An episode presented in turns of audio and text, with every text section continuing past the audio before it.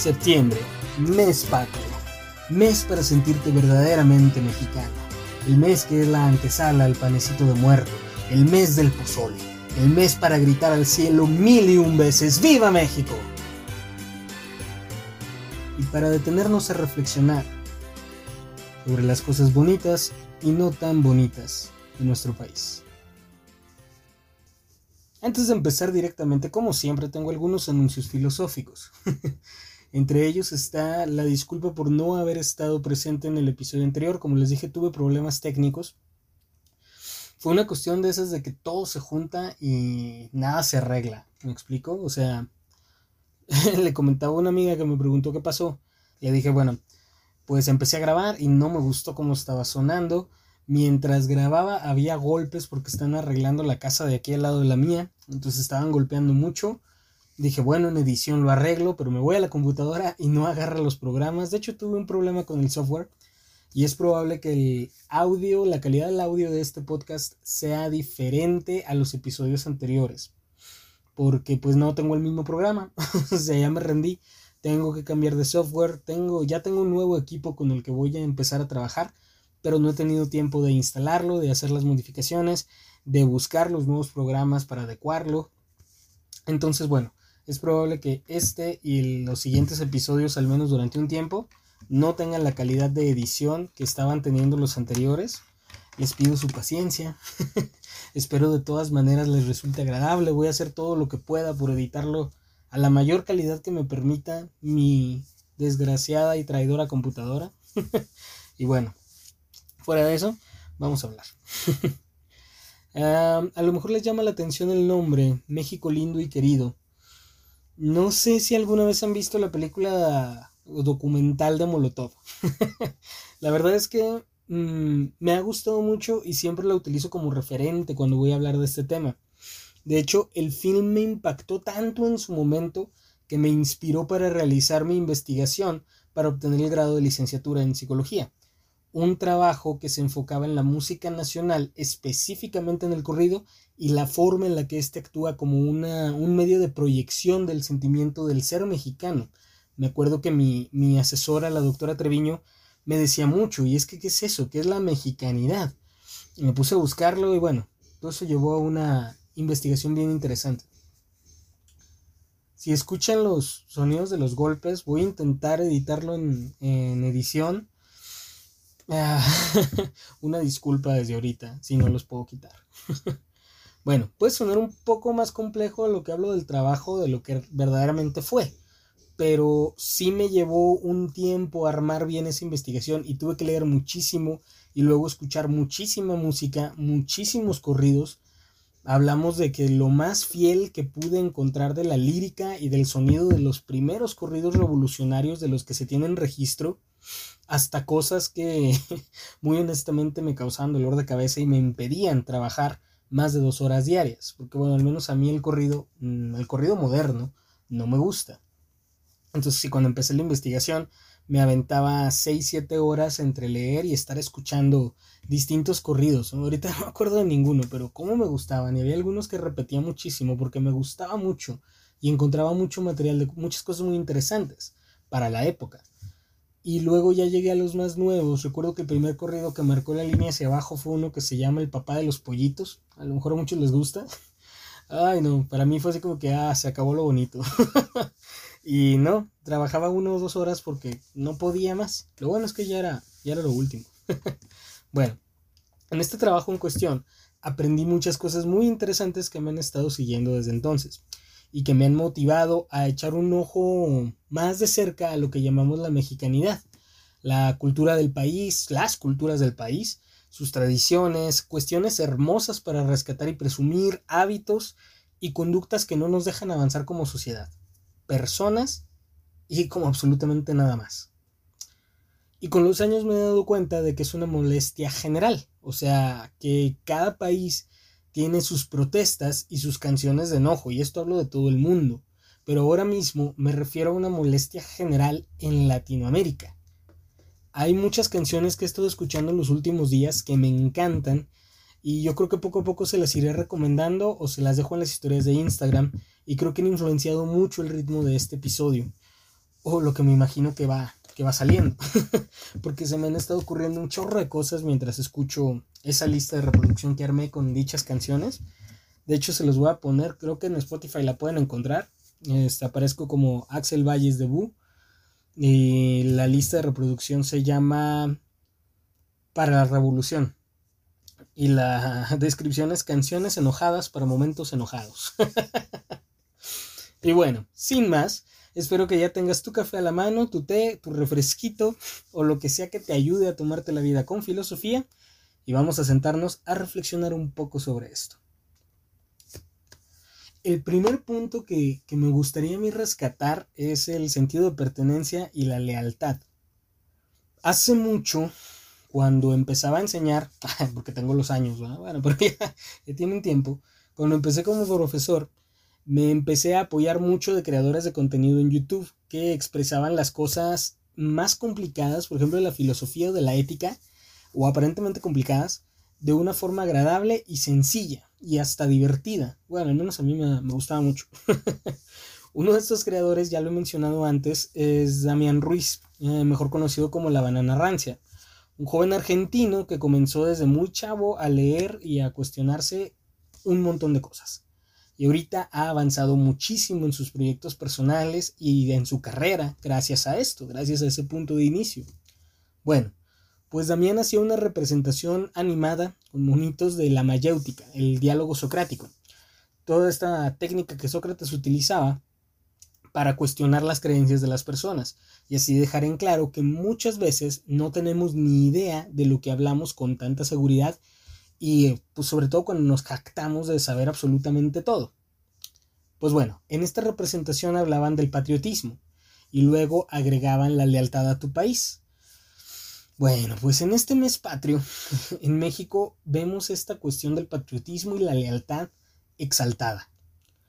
Quiero, quiero hacer esto semi-interactivo, porque a mí me encanta ponerme a platicar de todo un poco, pero quiero que, quiero que tú pienses y que tú me digas qué es, es a la conclusión a la que llegas, qué es lo que reflexionas.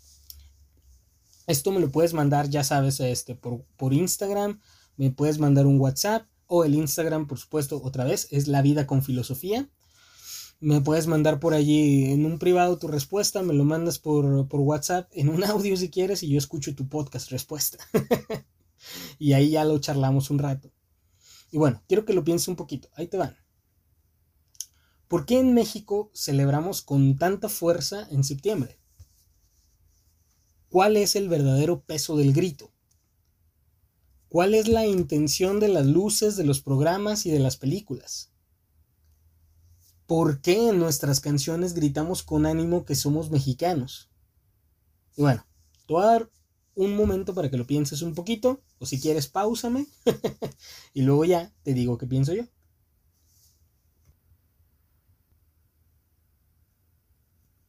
Para mí, ya siéndote muy honesto, el peso de la influencia histórica es tremendamente arrollador.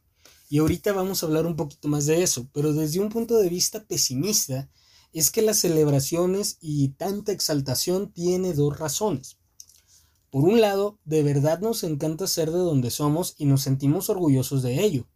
Y por el otro, cuando el pueblo está contento, no está enojado. Si gritamos fuerte que todo está bien y que somos los más felices del mundo, entonces no escuchamos a los que gritan, oiga, pero acá estamos jodidos ni podemos escuchar a los que exigen respeto, derecho, oportunidades, porque mientras más fuerte gritemos que todos tenemos para todo, entonces menos vamos a escuchar a los que se quejan.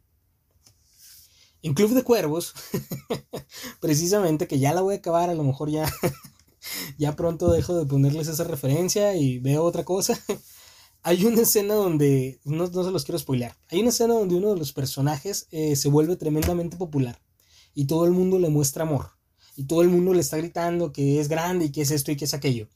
Pero entre esa multitud que le persigue siempre para agradecerle y para amarle por las cosas que ha hecho, hay un chico que intenta llamar su atención para pedirle ayuda, para decirle que algo anda mal. Y ese chico nadie lo ve. Entonces, eso me lleva a preguntarme y a preguntarme muy sinceramente, ¿qué es el patriotismo y qué es la lealtad? Me refiero, por supuesto, a un sentimiento nacionalista.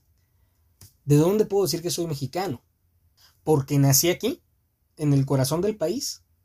Chabela Vargas no era mexicana, o sea, no era mexicana de nacimiento, pero ella siempre decía que era mexicana y cuando la cuestionaban ella respondía, los mexicanos nacemos donde nos da nuestra chingada gana. y entonces, pues si lo reducimos nada más a las raíces, es eh, nada más, o sea, me refiero, entonces, ¿por qué extranjerizamos? Si somos nacidos en México, nuestra lealtad está aquí, pero queremos lo que viene de fuera y queremos lo que otros tienen y crecemos, perdón, viéndonos más y más diferentes de como nos hemos visto siempre. ¿Por qué nos retratamos distinto? Y en este sentido, a lo mejor me pueden decir que estoy exagerando, aunque es algo que desde hace tiempo me llama mucho la atención. En uno de los videos que voy a dejar por aquí en una imagen, que son videos que me estoy influenciando, para ver, o sea, junto con las canciones, para ver el ritmo en el que voy a llevar este episodio, este, se, menciona algo así.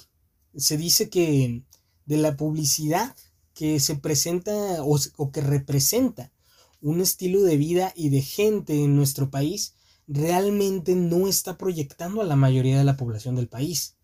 Hablando tanto de costumbres como de color de piel, y más de color de piel, porque para eso es sobre lo que van los videos. Y esto se relaciona con lo que te menciono que me llama mucho la atención. Chécate las películas de producción mexicanas, originales o remakes de películas extranjeras, que esa es la nueva onda del cine mexicano.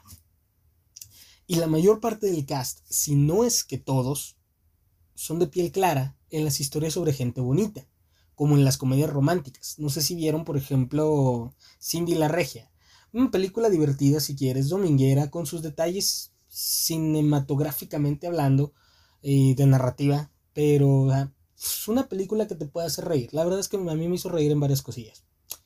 Pero te fijas, el cast es verdaderamente gente con un alto nivel socioeconómico, mexicanos claros, y no hay no hay indicios de otro tipo de mexicanos.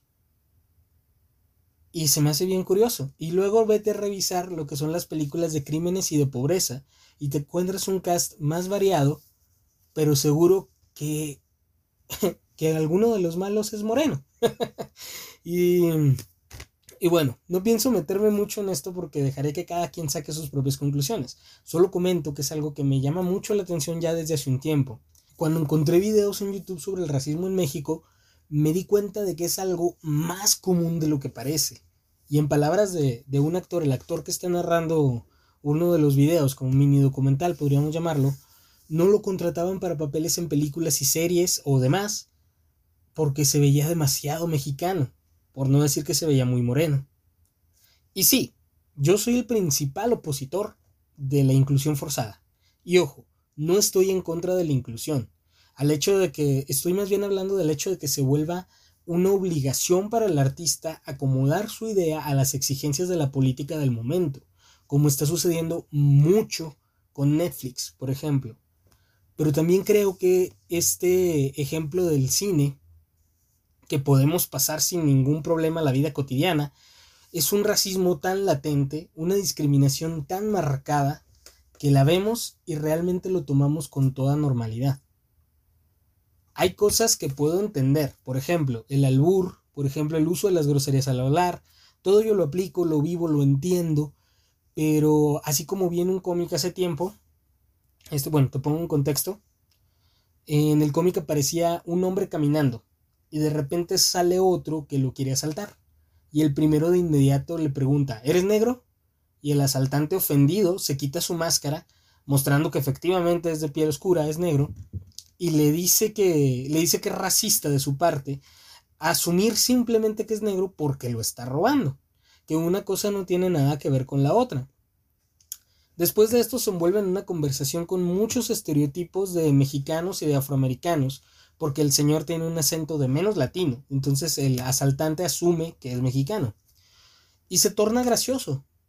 Y en un punto de la historia ambos llegan a la conclusión de que está bien reírse de sí mismos y está bien reírse del otro de vez en cuando. siempre y cuando tengan la madurez de entender que el sentido del humor no debe de pasar a la ofensa, ni el hacerse menos o hacerse más como personas porque son de esta o esta otra etnia. Y al final de todas maneras lo asalta. y es que siento que es algo con lo que todos nos podemos identificar de algún modo.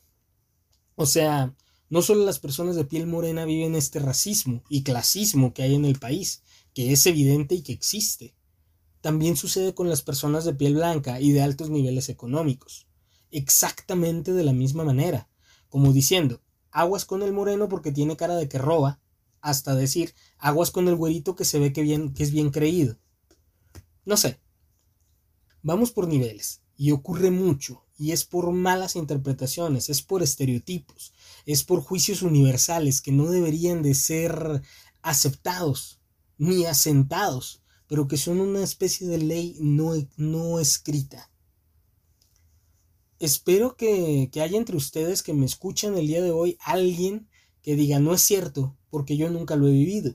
Y qué bueno, de veras, porque a quienes sí, y no te voy a decir que nos marca por, por toda la vida, pero es que depende de dónde te pasa, de cómo te pasa y qué haces con eso. Y cuando te pasa siendo pequeño, se vuelve bien difícil. Ahí voy a empezar con las anécdotas. Ahí va el tío Alex con su anécdota de la infancia. Cuando yo era pequeño, por ejemplo, era el pan nuestro de cada día. Y no me podía gustar a alguien porque siempre había algún rechazo latente por ser moreno. O no me podía juntar con alguien porque era moreno. Por ejemplo, una vez me pasó que platicaba por teléfono con una amiga de un primo mío. Yo nunca la había visto en persona, pero hablábamos muy bien y nos hablábamos todos los días y todo bien bonito. Y un coqueteo latente que había también de la adolescencia. Hasta que en un momento le dije, creo que me preguntó que si me parecía mi primo, mi primo es de piel blanca, yo le dije, no, yo soy moreno. Y en ese momento le cambió la voz. Me dice, ah, eres moreno. Y yo sí. y la conversación se fue poniendo un poquito tensa, al último la terminamos y no me, no me volvió a contestar mis llamadas. Yo tenía como 13, 14 años, una cosa así, a lo mejor está más joven, la verdad no me acuerdo. y hoy en día es una anécdota más bien graciosa, no yo puedo decir Mondre Morra me discriminó por prietito. Pero en su momento sí me dolió un montón. Y mucho tiempo pensé de veras y por ridículo que suene, mucho tiempo yo pensé que había algo malo en mí y me comparaba con mis hermanos, que son más claros de piel. Y muchos años después vi a, Jordi Rosado hablando precisamente de eso y cómo justificábamos nuestra morenidad, no sé si esa palabra exista, pero ya la dije, con el estar quemados por el sol. Y, pero que éramos más claritos de las piernas y del pecho, de los hombros. Me acuerdo muy bien de Jordi que decía, Jordi, perdón, que tenías que tenías que quererte tal como eres. Y decía, y es que ves a los muchachos que van corriendo y se levantan la, la manga de la camisa y dice, no es que mira, güey, mira, aquí soy blanquito. Esto es por el sol. Y yo me sentí bien identificado, me reí y al mismo tiempo dije, en la madre, ¿qué estoy haciendo? Y luego cuando crecí, ya habiendo trabajado todas estas cosas, ya siendo un profesional, cuando llegué a trabajar con niños por primera vez, otra vez hace ya algunos años, recién, recién egresado de la Facultad de Psicología, estaba en un estado diferente, más al sur. Y tenía una niña, estamos trabajando con muchos niños, y tenía una niña llorando a chorros. A chorros, porque sus compañeros la molestaban, porque ella los molestaba a ellos y ellos se vengaban muy feo, y ella era un tanto agresiva. La aparto para poder platicar, le digo, ¿qué está pasando? Y ella, te juro, llorando así con el corazón destrozado, me, dije, me dice que nadie nunca la iba a querer por ser negra. Y esas eran sus palabras. Estoy bien negra, por eso nadie nunca me va a querer. Y de inmediato me di cuenta de que ese discurso no era propio. O sea, no era algo que una niña de, de seis años te va a decir nada más así. Alguien se lo había enseñado. Y me pregunté a mí mismo, ¿por qué nos enseñamos a sentirnos mal por quienes somos o a sentirnos menos? Y ahí yo quiero pensar, sí, ok, había un conflicto evidente en, en la familia nuclear, o al menos en los tutores. Pero ¿y el resto de los niños, por ejemplo, que se burlaban de ella precisamente con esa premisa? ¿Ellos dónde lo aprendieron? ¿Dónde aprendieron a discriminar a su compañera no ya por sus actitudes, por su físico? Y esto me lleva precisamente a otra de las cosas que encontré o que reencontré en mi investigación para el egreso de licenciatura. Yo estoy seguro, amigo mío, de que estás familiarizado o en algún momento de tu vida has escuchado sobre el sentimiento de inferioridad, el complejo de inferioridad. Bueno, pues un excelente pensador mexicano, un filósofo mexicano llamado Samuel Ramos, hace muchos años hizo una interesante comparación del sentimiento de inferioridad que siente el niño recién nacido cuando se da cuenta de cuán pequeño es en comparación a sus padres hizo esta, esta comparación con México o hacia México, que dice que cuando nace como una nación independiente hace ya más de 200 años, va y se encuentra con un mundo altamente desarrollado y altamente civilizado para los estándares de la época. Es un choque de mundos el que sucede en la, en la guerra de independencia. Muy similar, y me atrevo a decir incluso del mismo calibre que el que fue el choque de mundos de cuando los españoles, o más bien los nativos del territorio que hoy conocemos como México, y hablo de todos los nativos, vieron por primera vez a los españoles en sus tierras. Todos conocemos la leyenda de que los confundieron con dioses, y que por eso los dejaron pasar sin tanto problema. No me parece tan descabellado, ¿sabes? Y bueno, en ese momento a lo mejor no hubo un sentimiento de inferioridad, porque es, bueno, la frase que repito muchísimo, ¿no? Que me dijo mi padre, nadie aspira a lo que no conoce. Entonces, si llegan estos seres completamente extraños, tú no inmediatamente piensas que son mejores que tú. Pero con el tiempo algo te lo reafirma, algo te lo dice, muy seguramente que ellos te lo dicen y de una u otra manera te lo demuestran. A través del miedo, más seguramente. Eso vamos a hablar más adelantito. No me quiero adelantar. Bueno, no me quiero ir tampoco muy lejos con esto, pero quiero mencionarlo porque es muy importante, o a mí me parece que es muy importante. El orgullo de los pueblos nativos era un orgullo enorme y el reconocimiento de su fuerza era notable, por lo que al ser atacados, al ser vencidos, damos por sobreentendido entre guerreros que los extranjeros son más fuertes, son más valientes y por lo tanto son mejores. Y sí, Sé que hoy en día puede parecer una plática sin importancia. Cuando a mí mi profesor de psicología social me recomendó leer mil libros al respecto y me dijo que la frase los españoles nos conquistaron carece de sentido en la actualidad porque a mí, en pleno siglo XX, que fue cuando nací, y desde entonces, o sea, en pleno siglo XXI, nadie ha venido a conquistarme por la fuerza. Y te puedo jurar que a ti tampoco, o al menos no como a veces nos lo pintan luego pienso en todas estas cosas de la mercadotecnia y qué miedo. Cuando a mí me lo dijeron, marcó un antes y un después en mi discurso, y creo que fue la primera vez, más allá de terapia, que me di cuenta de cuántas cosas me tenía que sacudir porque no eran mías. Pero hoy en día he encontrado que es un pensamiento mucho más común de lo que parece y eso me encanta. Ya casi nunca escucho a la gente diciendo los españoles nos conquistaron y cuando lo escucho no siento la necesidad de corregirlo, porque finalmente cada quien. Esa es una. y no estamos hablando del tema y no voy a andar por ahí enseñando siempre, en segunda. Y bueno, digo que es una plática sin importancia precisamente porque me pueden decir, eso ya lo sé. Entonces yo te puedo preguntar, ¿y qué tanto vives aún con ese sentimiento? Aun cuando ya lo sabes. Yo no soy, como dije y como he dicho muchas veces, de juicios universales. La verdad es que me parecen extremos e intento en la medida de lo posible evitar los extremos. Una vez vi una imagen hablando de este tema que decía, preferir aprender inglés o francés antes que una lengua indígena es racismo. Y yo dije, mm, no sé. porque creo que es más bien una situación particular de cómo es que estás rechazando el aprender dicha lengua, o si en todo caso lo estás rechazando, y sobre todo para qué se quiere aprender la extranjera. Finalmente creo que querer aprender una lengua extranjera no tiene nada de malo. Podría aventurarme a decir que sí, en parte puede ser, porque los mexicanos tenemos esa tendencia a creer que lo que viene de fuera es mejor, porque por generaciones hemos aprendido que el extranjero es más fuerte, es más valiente, que es mejor. Pero también puede ser que me gusta mucho cómo suena el idioma.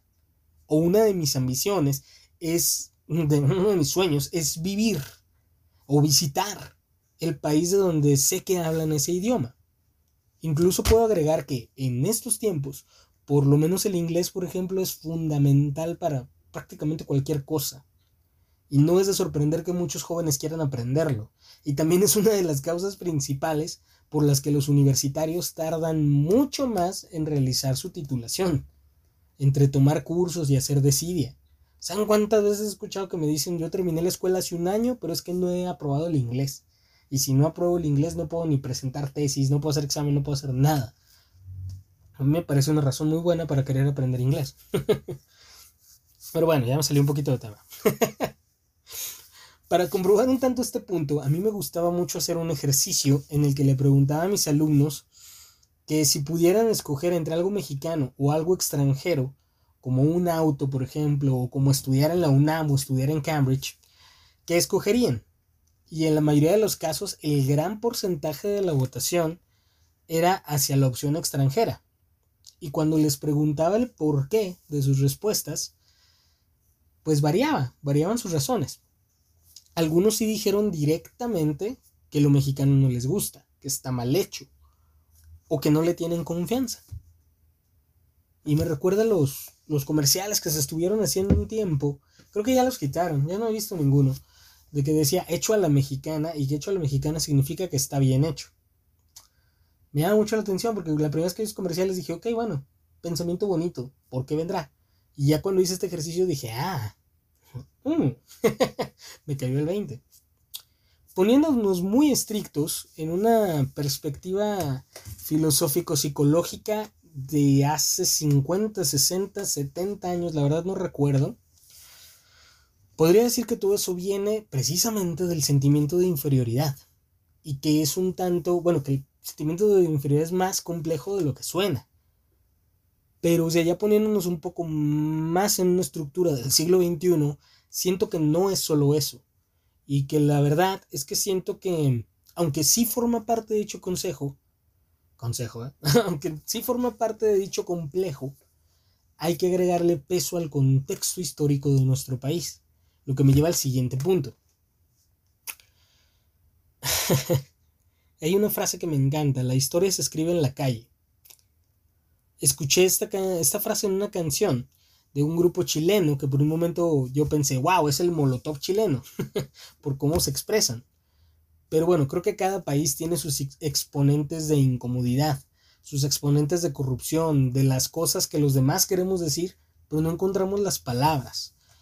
Como se menciona que fue Molotov en su momento. Si vieron la película y uno de los reporteros dice Molotov fue el soundtrack del descontento que tenía la sociedad para finales y principios de siglo. Bueno, la canción en cuestión se llama Me estáis hueveando. sí, me estáis, como si me estáis, me estáis hueveando. Y también se las dejo por ahí en Instagram. Y el caso es que dice un montón de cosas que se pueden aplicar a lo que sucede en México. Ya no solo con la discriminación y el racismo, sino la corrupción de la que todos nos quejamos y de la que todos somos parte en mayor o menor medida. Aquí lo primero que pensé cuando me refiero a esto, cuando estaba escuchando la canción, decía, solo alguien que pudiera emular a Kant estaría fuera de esta corrupción. Y como ya les he dicho antes, no creo que haya nadie que pueda emular a Kant. Sin embargo, siendo más justos, yo sí tengo, al menos en la perspectiva, a mucha gente que conozco, a mucha gente que quiero, y al menos hasta donde yo los conozco puedo decir, ok, ahí sí te doy el beneficio de la duda de que tú no estés contribuyendo de esta manera, a lo mejor no activamente, pero qué tan pasivos somos para contribuir. Me llama mucho la atención, mm, yéndome un poquito por otro lado, cómo filósofos como el mismo Hegel Nos dicen que nos construimos a través de la historia. Y no estoy hablando nada más de lo que vivimos del punto cero en el que nací a este momento que tengo 30 años. No nada más eso. Sino que nuestra personalidad y nuestra identidad están altamente condicionados por el tiempo y el lugar en el que nacimos. No solo las actitudes de nuestros padres y abuelos o hasta de nuestros ancestros directos nos afectan, sino todo lo que ocurrió en el lugar en el que estamos y que no hacemos sino repetir tendencias una y otra vez, repetir errores, repetir virtudes, repetir el ciclo de autodestrucción de quienes estuvieron antes que nosotros. Y aquí aprovecho para mencionar que sí, y a mí me parece bien cierto. Al menos en mi historia académica, a mí me enseñaron, como dice el actor del, del video que te comento, nos enseñaron a tener vergüenza de lo que somos. Nos enseñaron que nuestros abuelos eran unos salvajes que sacaban corazones y se los comían en el desayuno, y aquí lo estoy citando. Nos enseñaron, así como la iglesia nos culpaba por nacer, nos enseñaron a ser culpables por lo que otros consideraban malo. Y esto otra vez es cosa de ponerlo en perspectiva. No me puedo ir a un juicio universal y decir a todos nos enseñaron esto porque todos nuestros profesores pensaban lo mismo, porque no es cierto. Yo al menos tuve profesoras muy buenas en la primaria, que sí, los libros de historia me, narraban más o menos eso, me decían un poquito de las, de las maravillas arquitectónicas, pero me hablaban mucho de los sacrificios y del terror que eso causó en los españoles, y de lo terrible, moralmente terrible que eso es, hoy en día y antes y siempre. Pero también tuve maestras que me decían es que no nada más es eso, y es que no lo hacían porque fueran unos locos salvajes, eran tradiciones, eran costumbres y eran creencias. Ok, yo pude crecer también con esta, con esta idea más abierta de esta perspectiva de la historia de México. Pero luego crezco para ver el racismo, la discriminación y el choque de culturas que todavía hay en mucha gente. Y mucha gente era el argumento que me decía. O sea, es que estuvimos mejor cuando nos conquistaran los españoles porque éramos unos salvajes, éramos unos bestias. Y yo, bueno, hay cosa de ver, ¿no? Que aprovecho también otro comercial. Ya vieron la serie de Hernán. no recuerdo si se les había comentado. A mí me gustó mucho. Me parece que plasma una historia diferente. Sobre las mismas líneas que ya conocemos. Pero algo diferente. Que al menos en mis tiempos no venía en los libros de historia. Tendría que irme a una primaria a revisar los materiales hoy en día. A lo mejor cuando mis hijos llegaran a esa edad.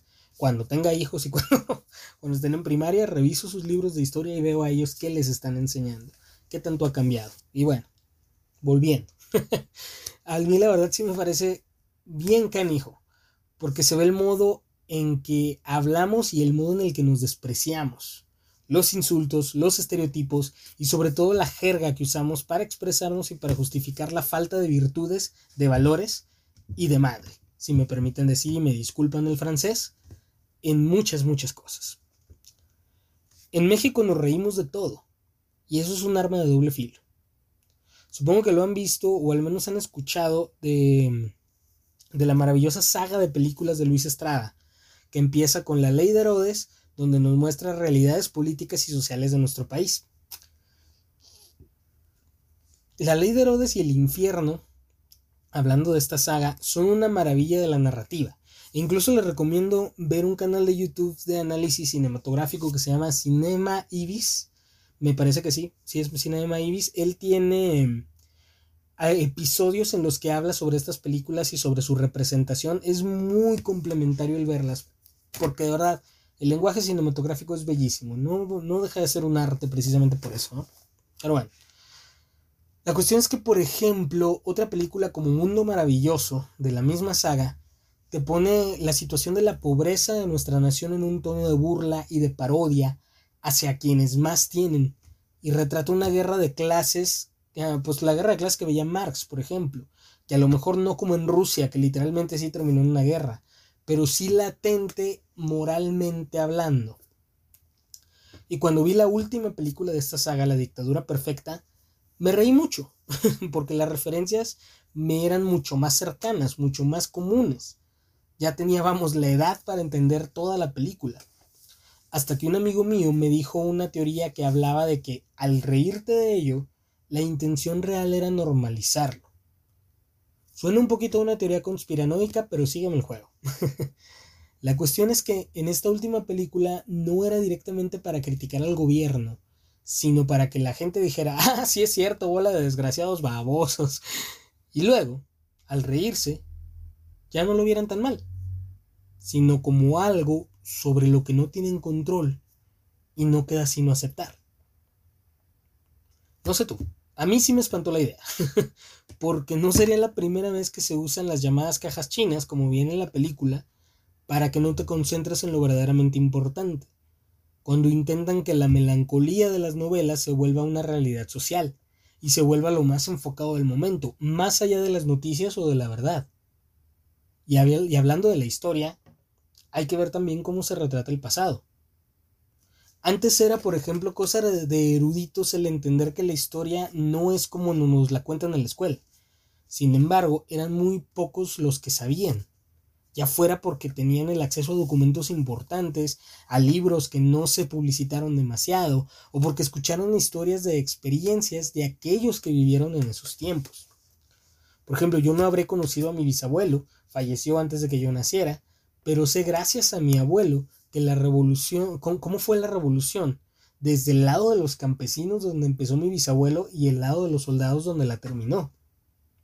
Y bueno, hoy en día es tan fácil como buscar en internet y te encuentras un montón de escritores, de creadores de contenido, mm, de youtubers que hablan del tema. Uno que les recomiendo mucho hablando de youtubers y creadores de contenido de provecho es Yolo Camotes. Sigue bien chistoso. Él de unos años para acá se ha dedicado a armar cápsulas y mini documentales sobre la historia de México y sus curiosidades. Y lo que me encanta es que nos muestra una versión más humana de los gobernantes. ¿Cuáles fueron los pecados de Benito, Juárez? ¿Cuáles fueron las virtudes que tenía Porfirio Díaz? Zapata sí se cambiaba de ropa, Pancho Villa sí se bajaba del caballo, no sé. Los niños héroes nunca se tiraron de ningún lado. no sé, no sé. Son videos muy buenos que yo siento que ahorita es un buen momento para ver. Y bueno, ya sabemos que la historia no es como nos la cuentan en la escuela. ¿Por qué nos la siguen contando? ¿O por qué seguimos contándola? Esta está bien fácil. A ver, te dejo que tú pienses tu respuesta. Ahí te va la mía. está fácil porque necesitamos historias maravillosas que nos llenen de amor por la patria en la que hemos nacido el nacionalismo es una herramienta bien usada por los que pretenden mantener a un pueblo contento. ¿Y cómo decimos que no? Si nos volamos en aplausos y holgorios cuando vienen las tradiciones nacionales. Y los que nos dedicamos a la educación, más de una vez hemos escuchado a compañeros considerar sacrilegio si los alumnos o bien no saben qué ocurrió en septiembre o bien no festejan a su país. No sé ustedes, yo nunca fui de ir al grito. Mis papás se encargaron de que supiera por qué se da, pero no recuerdo que nunca me hayan llevado. Y siendo honesto, así como hice con muchas otras cosas, si me hubieran llevado probablemente hubiera dejado de ir en cuanto me permitieran la opción. Yo entiendo la pasión, entiendo el patriotismo, sobre todo entiendo el desmadre que quieren armar, pero no lo comparto, al menos no así. Hace rato les hablaba de frases y de su relación con la historia. Me llama mucho la atención frases, por ejemplo, como el tipo de el que no tranza no avanza. Y es que está muy arraigada nuestra mentalidad. A veces la digo a mis alumnos y les da risa. La puedo relacionar desde la persona que se copia el trabajo de otro para obtener un ascenso, una palmada en la espalda o 10 en la escuela. hasta las, hasta las treguas forjadas entre los enemigos de los mexicas y los españoles. Siempre que tengo la oportunidad les comento a mis alumnos que alguna vez leí en un libro de historia llamado Érase una vez en México que el primer acto de corrupción social de nuestro país vino poco después de la conquista, al construir uno de los primeros puentes de la región. Según los datos del libro, los recursos para construir dicha estructura fueron bien saqueados por el encargado de la misma, y la construcción no duró mucho tiempo en pie antes de caerse. El culpable, bien conocido y libre, por supuesto. Y luego nos preguntamos por qué los políticos nos roban. En la canción que les mencioné antes de Me estáis hueveando, viene un pedazo que dice que todos los políticos trabajan para sí mismos y que los que vinieron desde abajo los siguieron a ellos y se vendieron, se vendieron a ellos. Pero así como muchas veces he oído preguntar quién cría al machista, yo puedo preguntar quién cría al ladrón.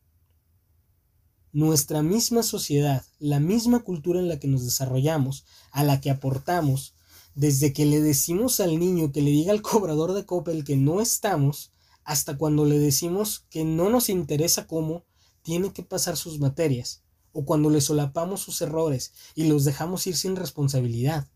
Entonces estamos contribuyendo a esas costumbres, estamos contribuyendo, contribuyendo también a esa tradición de corrupción.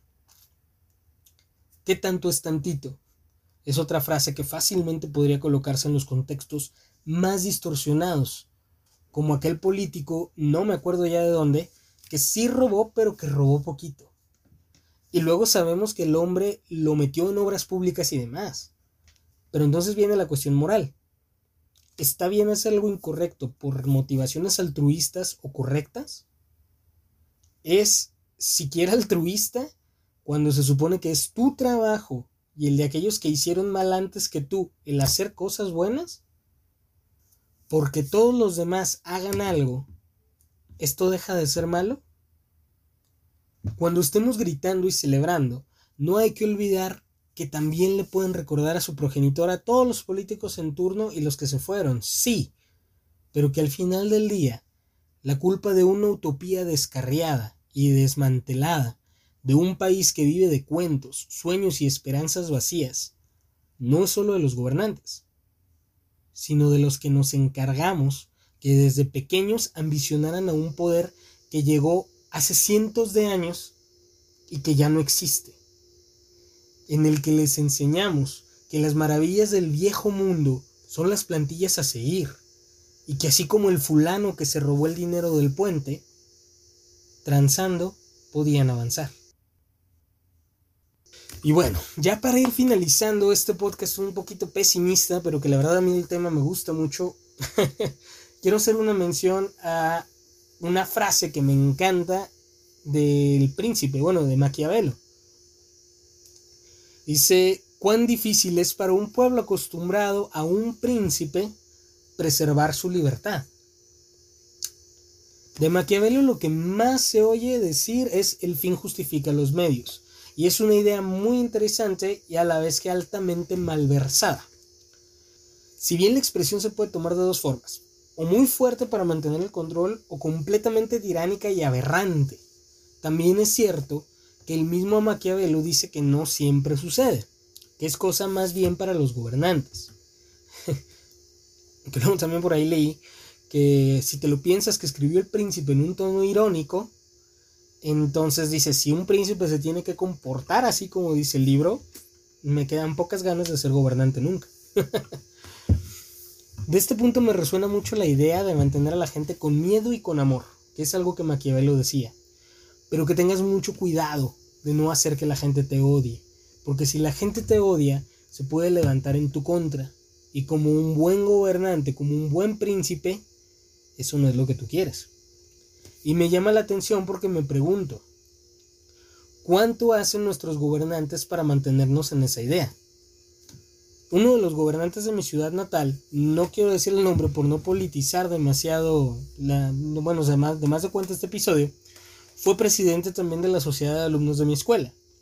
O sea, fue presidente de mi escuela, luego de la sociedad de alumnos completa de la universidad, y luego ya a los años tomó control de la ciudad y la neta no sé qué esté haciendo ahorita. Con él la situación quedaba bien clara. Cuando yo entré a dicha escuela, él ya no estaba, ya había avanzado en el camino del poder pero lo que lo hacía especial es que daba descuentos para las inscripciones. Y ahí está el detalle. ¿Los descuentos iban a la gente de menor recurso? En algunos casos sí, no pienso negarlo. Pero muchos iban a los miembros directos de la sociedad de alumnos. Gente que yo en mi vida había visto. Gente que tenía cierto poder, cierta influencia, o que eran buenos amigos del presidente en turno y su gente. A mí me tocó que me presionaran un tanto para ello yo la neta no creía necesitarlo porque vivía bien, lo he dicho muchas veces, a mí no me faltó nada y mis padres nunca me expresaron que no pudieran pagar mi educación. por lo que yo me negaba. Sea, ¿por qué voy a ir a pedir un descuento si no lo necesito? Si fulano, aunque yo no le hable, se ve que lo requiere más que yo, yo para qué lo quiero. No voy a ir a quitarle su descuento a alguien más. Y muchas veces me dijeron, júntate más con fulano, hazle favores a sultano, y etcétera. Y siempre me negué, porque desde muy joven tenía la idea que tengo ahora, de no voy a hacer algo que no quiero hacer, que no necesito o que no me parece bien por quedar del lado amable de alguien más. ¿Qué conseguí el presidente con este tipo de acciones? Apoyo. Si los chicos que tenían influencia sobre gran cantidad de los alumnos estaban contentos y del lado del presidente, entonces este tenía más posibilidades de ser popular. Esta técnica la vemos en absolutamente todo, principalmente en los movimientos políticos, pero es de entender que toda acción en la que hay involucradas muchas personas es una acción política, porque es una acción, me atrevo a decir, natural y evolucionada del ser humano. Y viene a ponerse peor. Otra experiencia que tuve ya un tanto mayor, creo que ya estaba en la universidad. Llegué a formar parte de un partido político porque me invitaron. Mm, yo siempre me había negado bastante, pero algo veía mucha gente en mí, o eso me decían. y yo decidí explorar esa faceta mía que no conocía. Dije, bueno, a lo mejor y si soy bueno para esto.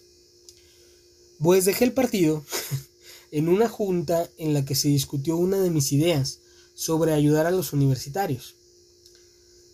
Si las cosas no han cambiado mucho con los años, y yo hablo desde antes de mis tiempos universitarios, el durante y el ahora, es que la universidad no solo es cara por sus costos per se, sino por la cantidad de libros y materiales que tienes que adquirir. Bien, hoy en día no falta el compa o el profe que te pasa los libros en PDF, que creo que todos tenemos alguna colección guardada, pero también está quien los necesita impresos, y todo ello requiere un costo, a veces bastante amable y otras veces para mentarle su madre. bueno, pues mi idea era conseguir el fondo para comprar los libros útiles para las materias y regalarlos a los alumnos. Uno de los miembros de la, de la mesa del partido dijo que era una idea buenísima y me dijo que nos pondríamos a hacerlo. Y esa parte me gustó mucho. La parte que no me gustó es cuando empezaron a, agregar que le íbamos a poner el, el, logo del partido a los libros, que aprovechando que estábamos ahí les íbamos a dar panfletos y les íbamos a pedir sus datos para, o sea, darles un libro, les íbamos a pedir que nos dieran sus datos para llamarlos después. Luego se mencionó que era buenísimo porque así los estudiantes de mi universidad asistirían a sus juntas y a sus meetings. Y la pregunta que terminó de matar la magia para mí fue, ¿a cuántos estudiantes puedes conseguir?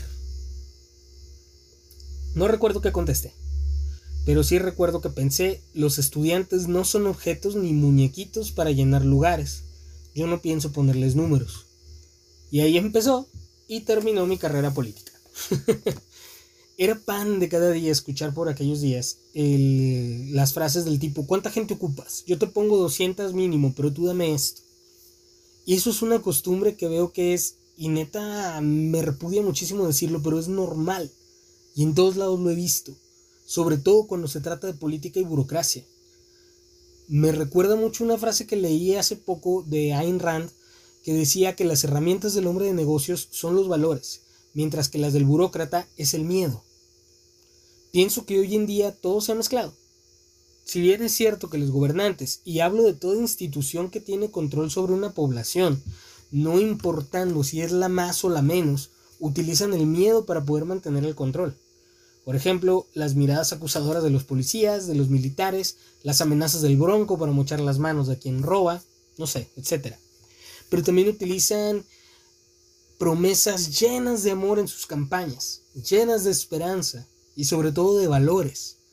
Porque Rand no habla sobre lealtad, patriotismo o valor, que son virtudes, cuando habla de valores. Habla de premios, habla de recompensas, de bienes materiales, de propiedad.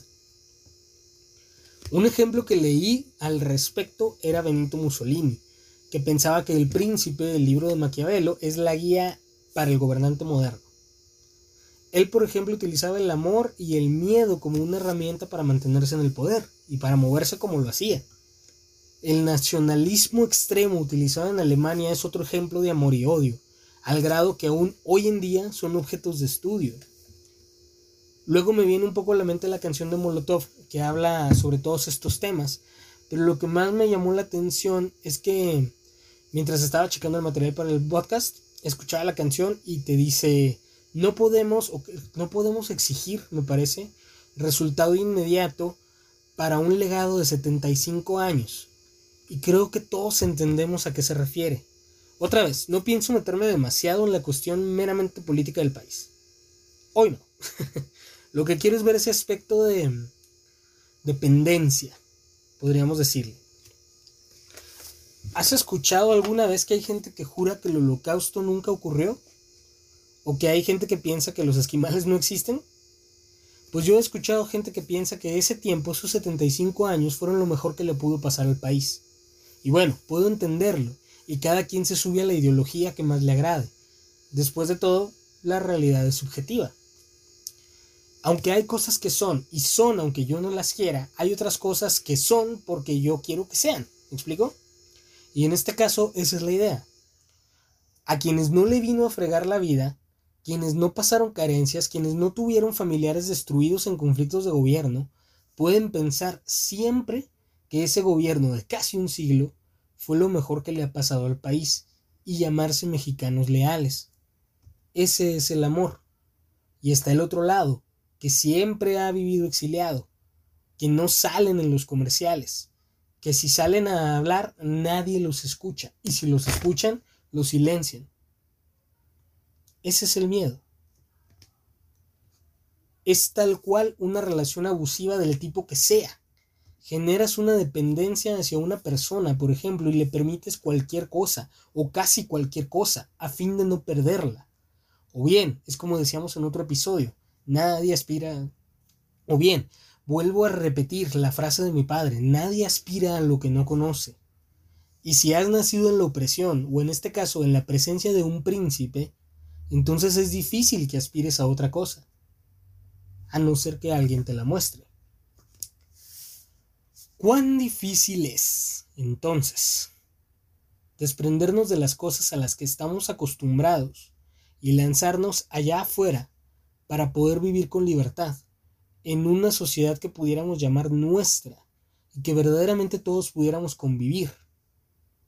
Pero mientras sigamos esperando nuestros valores y nuestros temores por parte de todos, no solo los gobernantes, sino de toda la gente que nos rodea, y mientras sigamos utilizando estos medios, esta manipulación, esta corrupción para hacerlo, yo creo que muy difícilmente vamos a desprendernos de ese príncipe.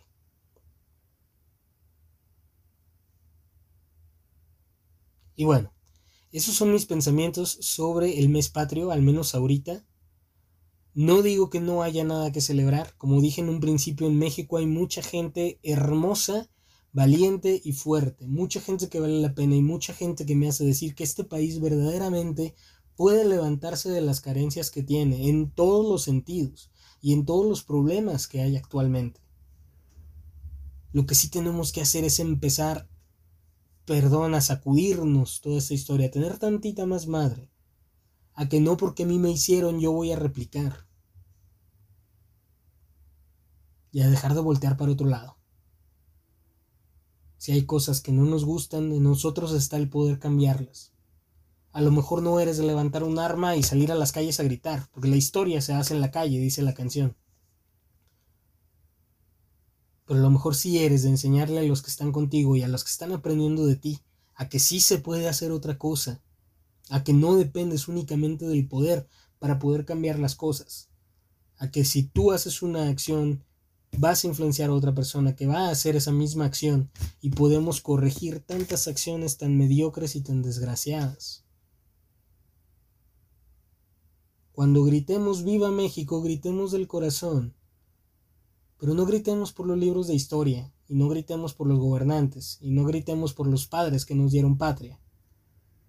Gritemos por los que se están esforzando hoy. por los que le están echando ganas.